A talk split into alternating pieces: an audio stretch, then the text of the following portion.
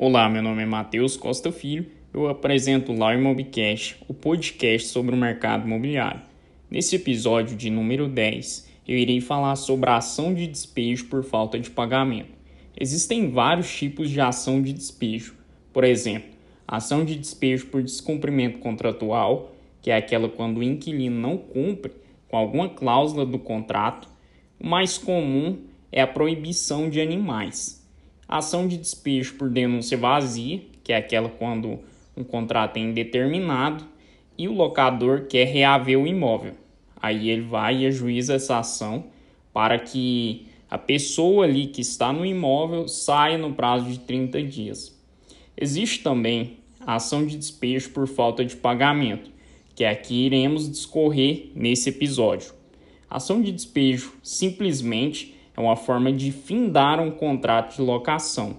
Existem vários tipos, como eu já falei, mas vamos discorrer sobre essa em específico, que está na Lei 8.245-91, a famosa Lei do Inquilinato, especificamente no artigo 62. Essa ação ela é ajuizada quando o locatário não faz o pagamento na data que foi pré-estabelecida no contrato sendo a finalidade reaver o imóvel. Normalmente, ela ocorre quando o locatário é reincidente nesses atrasos.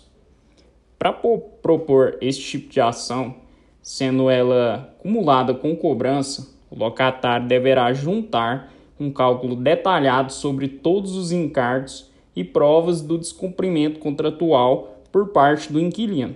Vou ressaltar aqui que essa ação de despejo por falta de pagamento não é só para falta de pagamento de aluguel, ela pode ser feita de pagamento de qualquer encargo, como condomínio, IPTU e até água e energia.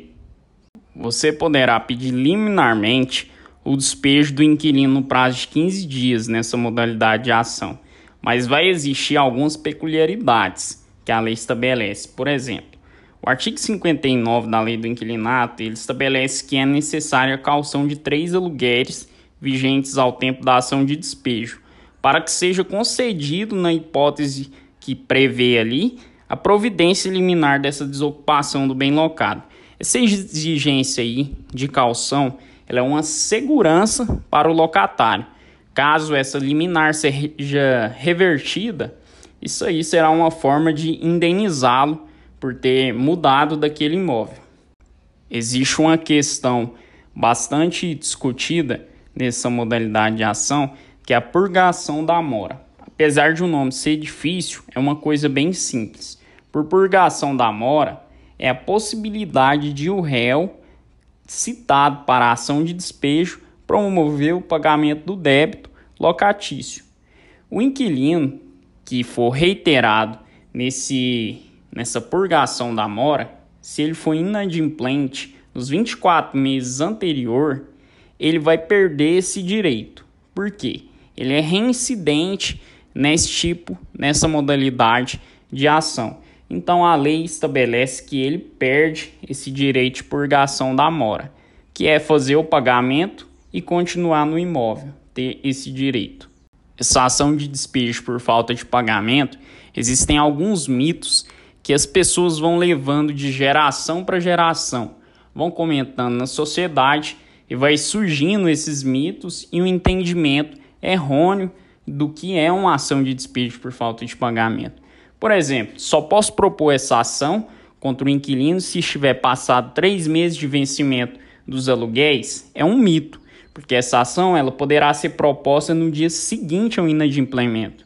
Segundo mito, é só o locatário fazer o pagamento dos valores atrasados que ele tem direito de ficar no imóvel? É um mito também. Como a gente acabou de falar, a purgação da mora é um direito que só pode ser exercido se nos 24 meses anterior ele já não foi beneficiado, o inquilino, dessa purgação da mora. Porque se ele for reincidentemente um, uma pessoa que atrasa com o pagamento do aluguel, já tivesse sofrido esse tipo de ação com as mesmas partes, é lógico, ele não poderá utilizar-se desse benefício. Está expresso. Terceiro mito. Existe uma lei atualmente proibindo os despejos por causa da pandemia? Não, não existe. Isso não passa de um mito. Apesar de não existir, o entendimento dos juízes estão favorável a suspender a execução de ações de despejo com pedido de liminar. O juiz pode até definir ali na liminar que o despejo será feito, mas suspender essa execução. Agora a dica final vai para os locadores de imóveis. Se você é locador de imóvel, toma muito cuidado para não tomar nenhuma medida contrária à lei. Por quê? Eu vejo muitas pessoas trocando fechadura de imóveis, desligando energia, desligando água, e se você não sabe, você pode responder por danos morais a essa pessoa que está te devendo.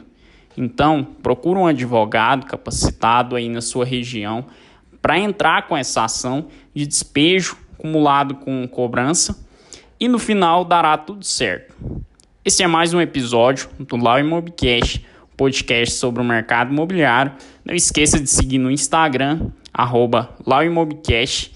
Não esqueça também que nós estamos no YouTube, no canal Lau Imobcast e nas principais plataformas de podcast do Brasil e do mundo.